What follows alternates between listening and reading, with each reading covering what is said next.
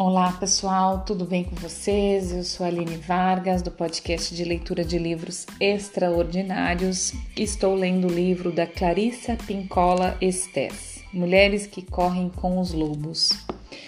Vamos seguir, depois do conto que a gente leu, né? Mulher, a Mulher Esqueleto.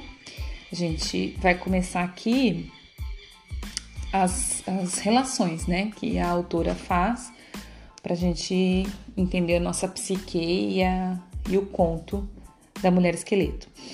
Começamos um subtítulo: A Morte na Casa do Amor. Uma boa leitura e uma boa escuta para nós. Temos presença de. de. Como é que chama? Esqueci o nome dessa ave.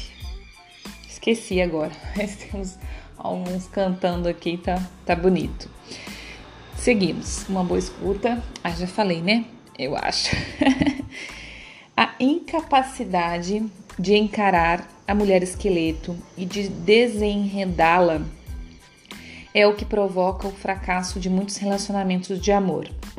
Para amar, é preciso não só ser forte, mas também sábio. A força vem do espírito, a sabedoria da mulher esqueleto. Como vemos na história, se quisermos ser alimentados por toda a vida, precisaremos encarar e desenvolver um relacionamento com a natureza da vida, morte e vida. Quando temos esse tipo de relacionamento, não saímos mais por aí à caça de fantasias, mas nos tornamos conhecedores das mortes necessárias e nascimentos surpreendentes que criam um verdadeiro relacionamento.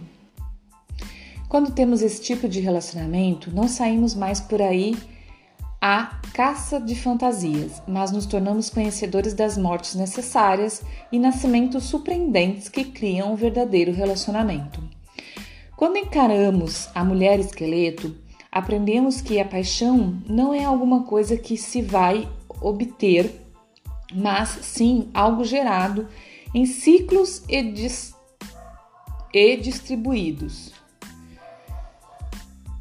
em algo gerado em ciclos e distribuídos. Isso. É a mulher esqueleto que demonstra que uma vida compartilhada nos fluxos e refluxos, em todos os finais e reinícios, é o que cria um inigualável amor de, de, de, de devoção. Essa história é uma imagem adequada para o problema do amor moderno. O medo da natureza da vida, morte e vida, em especial do aspecto morte, em grande parte da cultura ocidental, o personagem original da natureza da morte foi encoberto por vários dogmas e doutrinas, até o ponto em que se separou de vez da sua ordem da sua outra metade, a vida. Fomos ensinados equivocadamente a aceitar a forma mutilada de um dos aspectos mais básicos e profundos da natureza selvagem, Aprendemos que a morte é sempre acompanhada de mais morte. Isso simplesmente não é verdade. A morte está sempre no processo de incubar uma vida nova. Mesmo quando nossa existência foi retalhada até os ossos. Em vez de considerar os arquétipos da morte e da vida opostos, devemos encará-los juntos como o lado esquerdo e o direito de um único pensamento. É fato, de, é fato que dentro de um único relacionamento amoroso existe muitos finais. Mesmo assim, de algum modo, em algum ponto, nas delicadas camadas do ser criado, quando duas pessoas se amam, existe um coração e um alento. Enquanto um lado do coração se esvazia, o outro se enche. Quando uma respiração termina, outra se inicia. Se acreditarmos que a força da vida, morte e vida não tem mais nenhum papel depois da morte, não é de se estranhar que alguns seres humanos tenham pavor do compromisso. Eles têm um medo horrível de passar por um final, um final que seja. Não conseguem suportar a ideia de passar da varanda para os aposentos do interior da casa. Têm medo porque pressentem que lá na copa da casa do amor está sentada a morte, batendo com o dedo do pé no chão, dobrando e redobrando suas luvas. Diante desta, dela, diante dela está uma lista de tarefas. De um lado, os que estão vivendo, do outro, os que estão morrendo. Ela pretende terminar seu trabalho, está determinada a manter um equilíbrio. O arquétipo da força da vida, morte e vida é extremamente mal compreendido em muitas culturas modernas. Algumas não entendem mais que a morte é carinhosa e que vida se renovará com seu auxílio. Em muitos folclores, ela recebe uma atenção sensacional. Diz-se que carrega uma grande foice para ceifar a vida dos que de nada suspeitam, que beija suas vítimas e deixa cadáveres espalhados por onde passa, ou que ela os afoga e fica uivando noite adentro.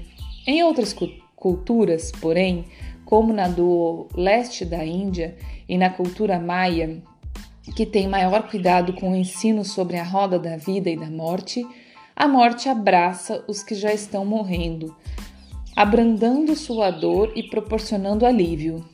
Diz-se que ela vira o bebê no útero para a posição da cabeça para baixo, a fim de que ele possa nascer.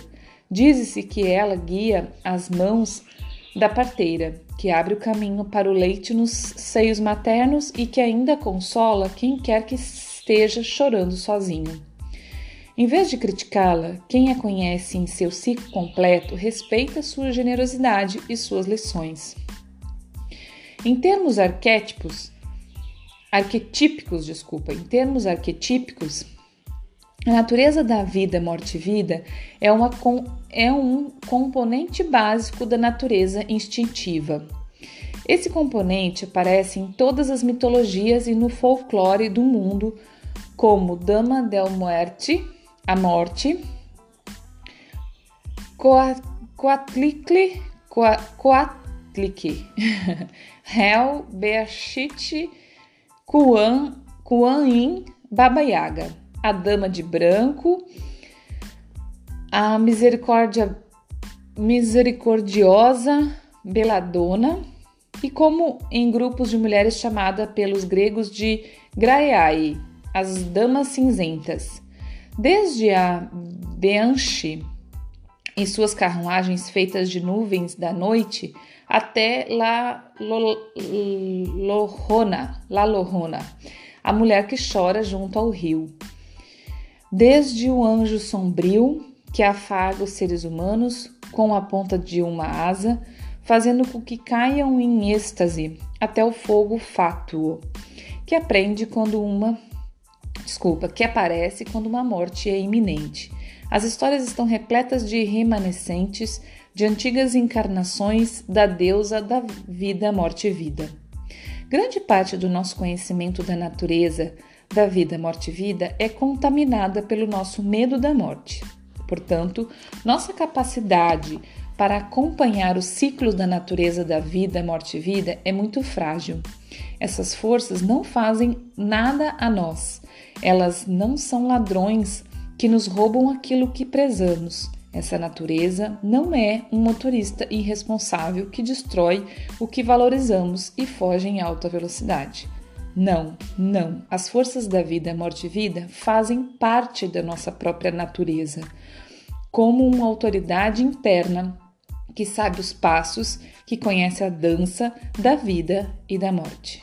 Ela é composta pelas partes de nós mesmas que sabem quando algo pode e deve nascer e quando deve morrer.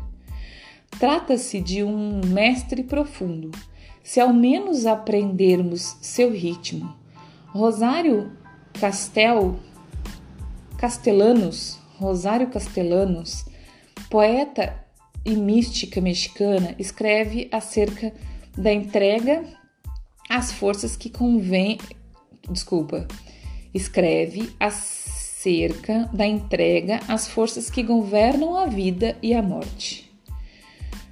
Dá-me a morte que me falta, dai-me a morte que preciso. Os poetas compreendem que não há nada de valor sem a morte. Sem a morte não há lições, nem a morte Sem a morte não há o fundo escuro contra o qual o diamante cintila. Enquanto aqueles que são iniciados não têm medo da morte, a cultura muitas vezes nos incita a jogar a mulher esqueleto pelo penhasco abaixo. Não só por ela ser apavorante, mas também porque demora muito para que aprendamos a lidar com ela. O mundo desalmado estimula cada vez maior rapidez na procura desenfreada daquele, daquele único filamento que parece ser aquele que arderá imediatamente e para sempre. No entanto, o milagre que estamos procurando leva tempo tempo para encontrá-lo, tempo para trazê-lo à vida. A busca moderna pela máquina do movimento perpétuo equivale à busca de uma máquina de amor perpétuo.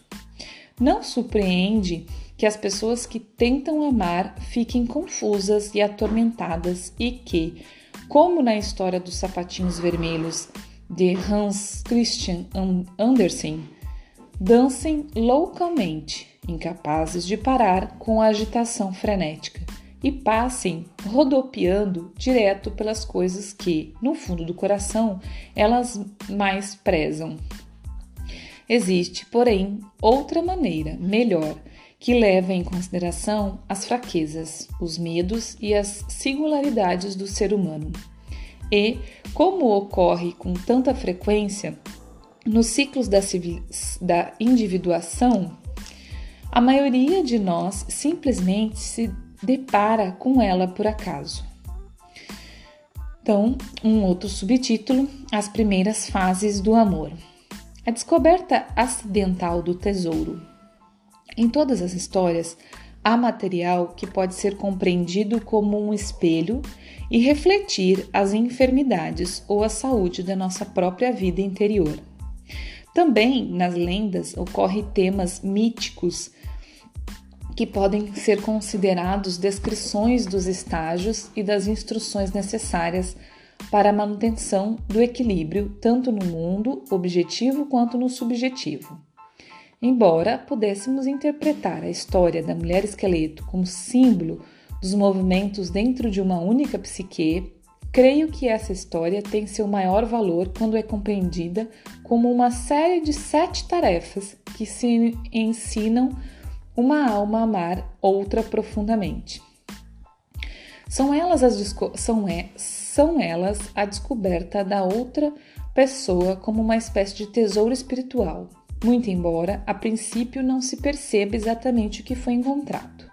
Em seguida, na maioria dos relacionamentos, vem a caça e a tentativa de ocultação, um tempo de esperança e receios para os dois lados. Depois vem a tarefa de desenredar e compreender os aspectos da vida, morte e vida do relacionamento e a compaixão dessa tarefa.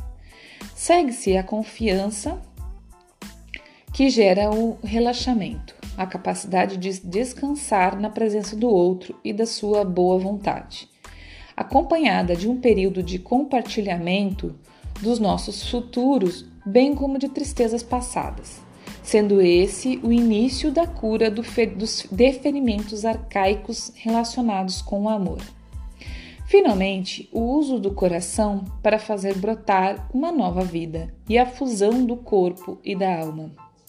A primeira tarefa, a descoberta do tesouro, encontra-se em dezenas de lendas de todo o planeta que descrevem a captura de uma criatura do fundo do mar. Quando isso ocorre na narrativa, sabemos que sempre que uma grande luta logo irá se realizar entre o que vive no mundo objetivo e o que vive ou o que foi, por meio de repressão, forçado a viver num mundo subterrâneo. Nessa história, o pescador pega mais do que ele jamais esperou. Epa, esse é grande, pensa ele, quando se volta para recolher a rede. Ele não se dá conta de estar, atras... de estar trazendo à superfície a criatura mais apavorante que jamais conheceu. De estar trazendo mais do que ele tem condição de manejar. ele não sabe que terá de se entender com a criatura, que está a ponto de ter todos os seus poderes testados. E o que é pior, ele não sabe que não sabe.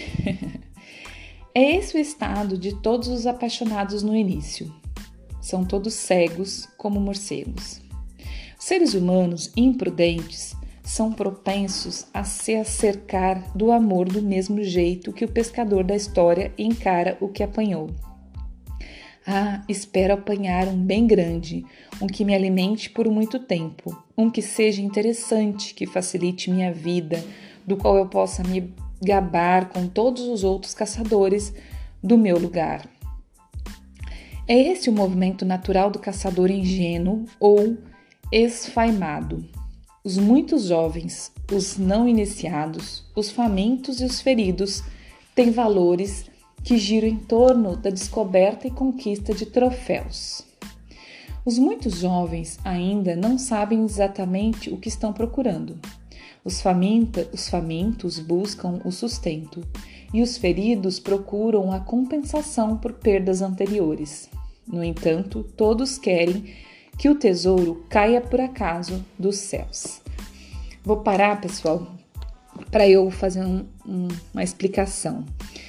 É, não sei se ficou claro para todo mundo, mas o que ela está falando, né? É, dessa questão do relacionamento, né? Primeiro ela fez um subtítulo, A Morte na Casa do Amor, que, que a gente tem um medo, né? E, e como ela colocou no Ocidente, que é aqui, né? É, na nossa parte ocidental do, do mundo, para quem é do Ocidente, para quem está escutando aí que não é, é, acredito que todo mundo que está escutando esse podcast é brasileiro, mesmo que esteja em outros lugares, porque eu sei que tem outras pessoas que escutam é, em outros lugares do, do, do, globo, né, do planeta, do, em outros hemisférios, em outros, talvez algumas pessoas até no Oriente, mas enfim, acredito que todos sejam brasileiros. E a educação ocidental nos levou a um medo da morte, né? Nos levou a nos colocar neste lugar de medo da morte. E isso é impossível, né? Impossível a gente viver sem a morte, né?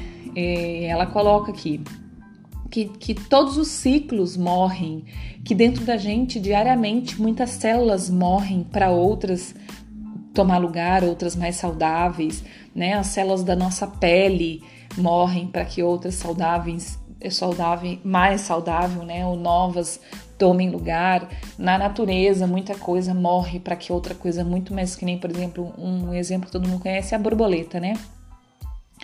É, não é que morre a lagarta, da lagarta se transforma, mas é meio que uma morte, né? A morte de um ser que antes era uma lagarta para uma borboleta. E aquilo, aquele processo, existe uma morte ali, né? Existe um fim de um processo, ela entra naquele casulo, fica lá apertada e aí vai se transformando a borboleta dentro de um casulo minúsculo, né? Existe uma morte ali, né? E várias outras coisas. E no relacionamento também. E ela fala que não necessariamente que essa morte seja uma separação.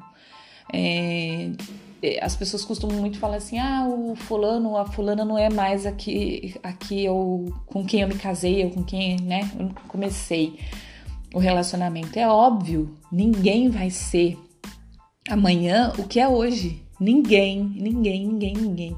Por mais que você pareça ser o mesmo, você não é. Você teve outras experiências, é, o relacionamento teve outras experiências, quando existe filhos, então muito mais, né? Porque os filhos transformam a gente, então nunca. Se você quiser no seu relacionamento, no seu namoro, na sua. Até mesmo com os familiares, em qualquer relacionamento. Se você quiser ver no outro o que você via há 10 anos atrás, esquece, não vai entrar em conflito, porque você não vai ver o outro se transforma e a gente se transforma também. A gente se transforma como vê o outro. Então, não tem como. As mortes acontecem diariamente, de ciclo em ciclo. E isso também acontece no relacionamento. Então é isso que ela tá falando, né? A gente aceitar a vida, a morte e vida que existe em todos os processos da natureza. Às vezes essa morte é física, de verdade, alguém morre de verdade fisicamente, o seu corpo morre, né? O corpo físico morre e nem assim deixa de existir toda uma história, toda uma energia, todo um aprendizado, toda uma, uma, uma vida com aquela pessoa, né? É, quem já perdeu pessoas importantes, e agora nessa época de pandemia, muita gente, né? Estamos falando aí de mais de um número absurdo, mais de 500 mil pessoas, é, sabe disso. E quando você encara essa dor da perda com a morte única e, e crua de um corpo e, e, e tudo deixou de existir, ela fica sem sentido, porque na verdade não deixou de existir, nada deixou de existir. Tudo aquilo que a pessoa viveu, tudo aquilo que a pessoa ensinou, deixou, né? Tá vivo, a memória da pessoa tá viva, o, o, o espírito, né, está na eternidade. Então, é, é, doloroso, a gente não aprendeu, é, a gente não aprendeu, mas a gente pode aprender, a gente pode parar para pensar de forma diferente. Bom, enfim, aqui ela falou nesse primeiro subtítulo dessa questão da, do entendimento da morte. Depois ela botou, ela começou um outro subtítulo que é as primeiras fases do amor. E aí ela fala, né, dessa questão do, do encontro, do primeiro encontro, do primeiro momento, do, do que você olha para uma pessoa, ah, essa, é, esse é o peixão, né?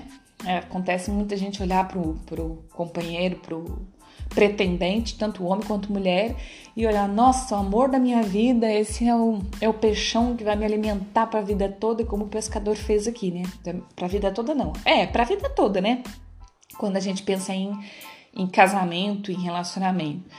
Vai me alimentar para a vida toda e, e tudo agora daqui para frente. Eu vou poder mostrar como um troféu, né? O peixão que eu, maior que eu pesquei. E aí, esse peixe se apresenta para você depois que você puxa a rede como um esqueleto, com todas as suas feiuras, com todo o seu horror, que não é um horror, mas que não estava aparentemente na sua, na sua visão inicial, que todas as pessoas têm, como eu já falei aqui, a gente é dual, nós temos as sombras e a, e a luz.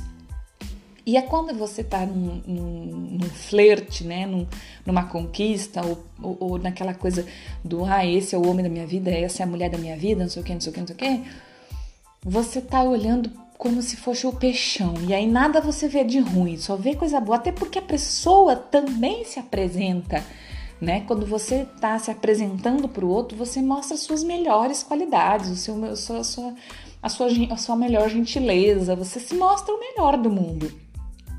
Só que isso não se, se como é que eu vou dizer, não se afirma, né? Quando, quando as coisas começam a, a ficar íntimo, né? Quando você começa a conhecer.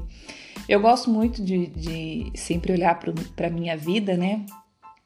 E eu, e eu digo, uma das melhores formas de você é, escolher o seu partido é sendo amigo dele antes, né? Assim, aquele amigo, o meu, meu caso, por exemplo, né? Meu marido era meu amigo antes. Então, assim, ele nunca se apresentou para mim é, antes para me conquistar, porque nós éramos só amigos, né? Na verdade, ele mostrava, ele, nós tinha sempre um embate muito grande, eu falo para ele, porque ele sempre foi muito é, eu, eu quero fazer o que eu quero. Ele sempre foi muito assim, né? Então ele nunca, nem como amizade, ele nunca foi de fazer o que ele não queria fazer. Então a gente se, se gladiava muito quando a gente era amigo. Então, digo, eu já entrei sabendo, eu não entrei querendo o peixão é, do troféu, eu já sabia como era a personalidade dele. Mas é claro que ao longo do tempo a gente vai conhecendo mais, porque quando a gente começa, a gente também faz aquilo que eu disse, não é só o que o outro apresenta, é o que a gente enxerga, né? E essas mortes que ela fala aqui é, são reais, são maravilhosas quando a gente é, acolhe, quando a gente olha para elas, quando a gente ressignifica, sabe? Vai morrer, vai morrer em você, vai morrer no outro, é, várias coisas diariamente. vai, vai nascer outras também. Eu mesmo sou uma pessoa que, assim, hoje, o que o, que o meu marido me conheceu, como a gente come, começou, eu sou eu sou, eu morri toda, toda e nasci de novo, entendeu? Eu nasci outra completamente e, e, cada dia que passa eu tô nascendo outra mais ainda, porque mais eu estudo, mais eu conheço de mim, porque, principalmente por isso, porque quando a gente é novo e a gente entra num relacionamento, a gente não se conhece, né? O bom é que a gente viesse se conhecendo desde de criança, né? Espero que isso ainda seja possível, a gente ver a psicanálise fazer parte da educação também, né? A psicologia, essa coisa de colocar na criança um entendimento de que, que ela está sentindo, é, ela, ela se reconhecer, isso é muito importante na educação. Isso ainda vai acontecer. Já existe escolas que fazem, mas ainda vai ser geral isso, com certeza. Porque se a gente vir já com essa estruturação, pelo menos na adolescência, a gente vai com certeza ter uma vida muito melhor. É, mas, enfim, a gente chega na vida né, pós-adolescência adulta, começando a, a, pensar nessa questão de namorado, casar, né? Principalmente o processo do casar. Quando você tá ali só namorando aqueles namoricos sem, sem pretensão de casar, é uma coisa, mas quando você começa a olhar para a pessoa com a possibilidade de casar, é uma coisa, já é um passo muito importante mas nem você se conhece. Então você também se apresenta para o outro. É... Um exemplo muito bom que eu dou da minha vida, que eu sempre gosto de dar exemplo. Quando eu conheci o Fábio, quando a gente começou a, ficar junto, começando a pensar que isso seria por mais tempo, né? A gente não sabia o quanto tempo, a gente começou a pensar, ah, não, né? Vamos, vamos ficar junto mesmo. É, eu falava que eu não queria casar. Eu falei, não, eu não quero casar. Assim, o casar, é, igreja, é, cartório, essa coisa, né? A festa de casamento, é, vestido de noiva, não sei o quê. Festa. Eu falava, não, isso é besteira. Por quê? Eu vinha de um trauma de casamento, porque na época ainda não estava bem tratado e resolvido dentro de mim, os meus pais tinham se separado, né? Os meu, meus pais tinham muito tempo de casado e tinha se separado quando eu tinha 17 anos, né? E eu ainda vinha nesse processo de entender isso tudo, de tratar isso dentro de mim, que eu fui tratar mesmo agora, pouco tempo atrás, que eu fui entender e aceitar e resolver tudo isso, né? Mas quando eu fiquei com o Fábio, eu tinha esse trauma do casamento. Então eu dizia: não, eu não quero casar. Não, para mim não faz diferença nenhuma casar, véu e grinalda. E era mentira, é uma mentira que eu estava contando para mim mesma. Eu juntei, beleza? E aí depois que eu comecei a, a, a, a viver, né? Eu comecei a sentir falta disso. E dizer para ele que eu, que eu queria casar. Mas agora acho que já é tarde demais. É, porque para ele não realmente nunca fez sentido. E ele disse para mim, mas você disse que não que não, que não achava besteira. De, pois é, mas eu estava enganada. E na verdade eu estava escondendo de mim por causa de uma dor que eu queria isso. E na verdade eu queria, né? E até hoje, hoje eu desencanei um pouco assim, porque também a gente tem filho, não sei o quê, mas eu ainda não tirei essa possibilidade da minha cabeça. Talvez isso ainda aconteça, né? É, tenho vontade, assim, de casar mesmo, não que seja que festona, aquela coisa para todo mundo, não, mas tenho vontade, assim, dessa questão do, do, do processo, né? Do, do, do cartório, né? É, tenho essa vontade, entendeu? Hoje eu sei que eu sempre quis casar, mas eu escondia de mim mesmo, verbalizei isso pro meu pretendente e ele pegou como verdadeiro, como para ele não faz diferença, para ele realmente ele diz eu tô casado, entendeu?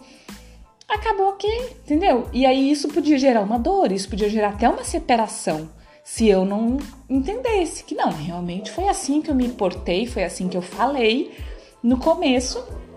Para ele realmente não faz diferença. Agora já se passou muito tempo, a gente já tem até filho. Vai fazer muita diferença mesmo? Não, a gente realmente já tá casada, a gente tá 11 anos juntos. Mas existe essa, essa coisa dentro de mim. Hoje eu verbalizo que eu tenho essa vontade, ele já sabe mas eu consigo pensar assim: não, não é isso que vai me fazer separar. Não é a falta de um casamento que eu disse no início que não queria que vai me fazer. Então, é, é essas coisas, entendeu? Nem a gente se conhece o bastante para se mostrar para o outro. E quando a gente começa a se conhecer, muitas vezes existe conflito. Não, mas eu quero isso, agora eu quero. Mas você não queria isso antes. Como que isso vai chegar no relacionamento, né? Como que as, a morte e, e, e o renascimento, a morte e a vida vai vai se acomodando, né? Precisa existir esses diálogos, esses não, antes eu não, eu não era assim, agora eu sou, antes eu não entendia, agora eu entendo, antes eu não sabia quem eu era, agora eu sou, mas isso precisa existir um, um, diálogo. Às vezes vai existir a morte da separação, vai e talvez seja necessário para os dois, entendeu? Para nascer um novo, uma no, um novo, um novo relacionamento. É, e é isso que ela falou aqui. Tá bom, pessoal? Eu queria só explicar, eu acho que expliquei com alguns exemplos aqui e deixar mais claro para vocês. Um grande beijo, muito obrigada por hoje. Obrigada, muito, muito obrigada por quem chegou até o final do episódio, por quem tem acompanhado comigo. De verdade, é, eu tô me doando aqui nessa leitura, nesse, nesse, nesse trabalho sem fins lucrativos, né? mas porque de verdade eu acredito nesse livro e acredito na força da palavra, da escuta e da, dessa troca, sabe? De eu falar aqui as minhas experiências e você que está aí do outro lado receber de alguma forma que te ajude, tá bom? Então é isso. Até amanhã, até o próximo episódio. Bom dia, boa tarde, boa noite.